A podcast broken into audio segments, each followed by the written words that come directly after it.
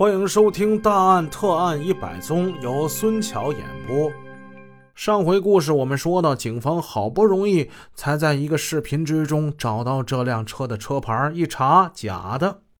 徐振辉心想，这次遇到的对手真不简单呢，居然连这些细节也毫不遗漏，可见作案者心思缜密，或者他们就是蓄谋已久了。但是细心的徐振辉还是从一些细节上发现了一些破绽。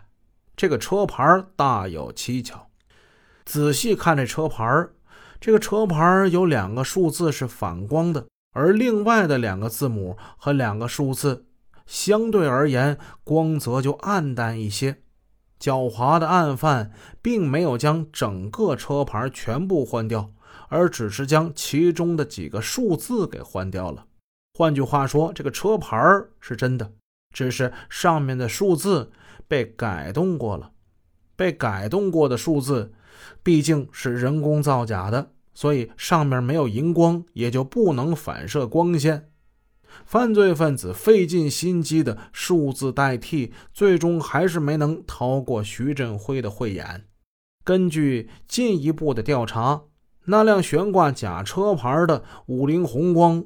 只是在二十七号的凌晨有他的行车轨迹，除此之外，这个假车牌压根儿就没有使用过。而且，通过假车牌排查出真正车牌，这得需要一个时间。专案组安排专人进行仔细的辨认，而在小县城之内，对第三次取款的嫌疑人活动轨迹的排查也在紧锣密鼓的进行。那个神秘的取款人究竟从何而来？取款之后他又去了哪儿了呢？这都是徐振辉警官需要了解掌握的。蒙面男子的取款地点是在小县城的农村合作信用社。如果调看信用社周边所有的监控探头，取款男子就算是个神仙，他也无从遁形。经过张小龙还有几名侦查员的侦查，终于发现了这名男子的身影。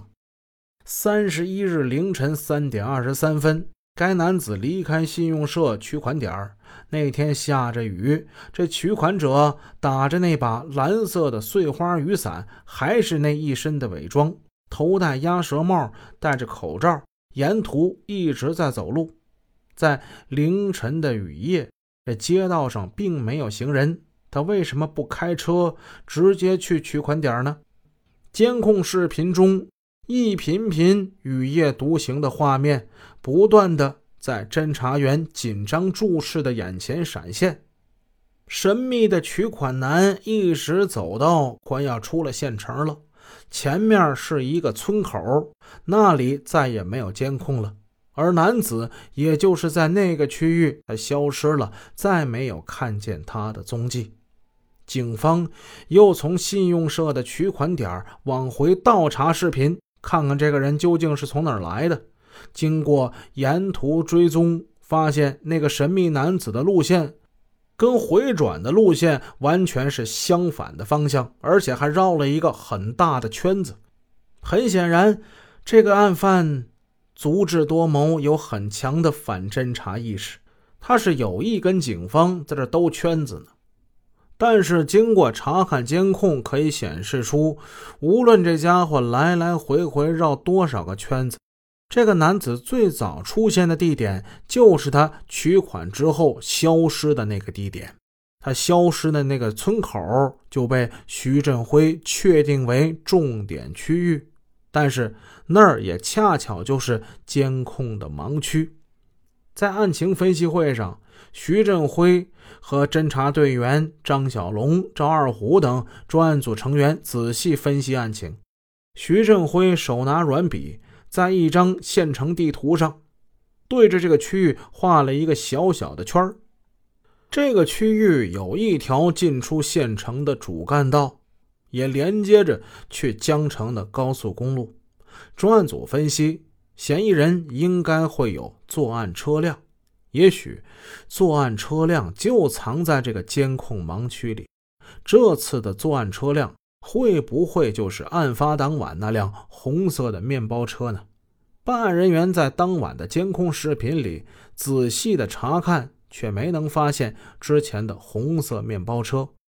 让警方更加感到奇怪的是，在取款的蒙面男子消失后没多久，在同一个地方却出现了一辆白色的小轿车。他从那里出来之后，掉头开走了。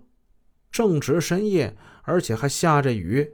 此时，这辆白色小轿车的出现太不合时宜了，它引起了警方的高度关注。这辆白色的小轿车会不会就是嫌疑人开车过来取款的车辆呢？毕竟取款的神秘男子刚刚在这消失不久，不大一会儿，这辆小轿车就从此处开出来，太容易让人产生这样的联想了。确定了嫌疑车辆，顺着沿途的视频继续追踪，在县城到江城的高速公路之上。办案人员再次发现了小轿车的踪迹，这是一辆白色的威驰轿车，车牌号码黑 N 六 J 三六。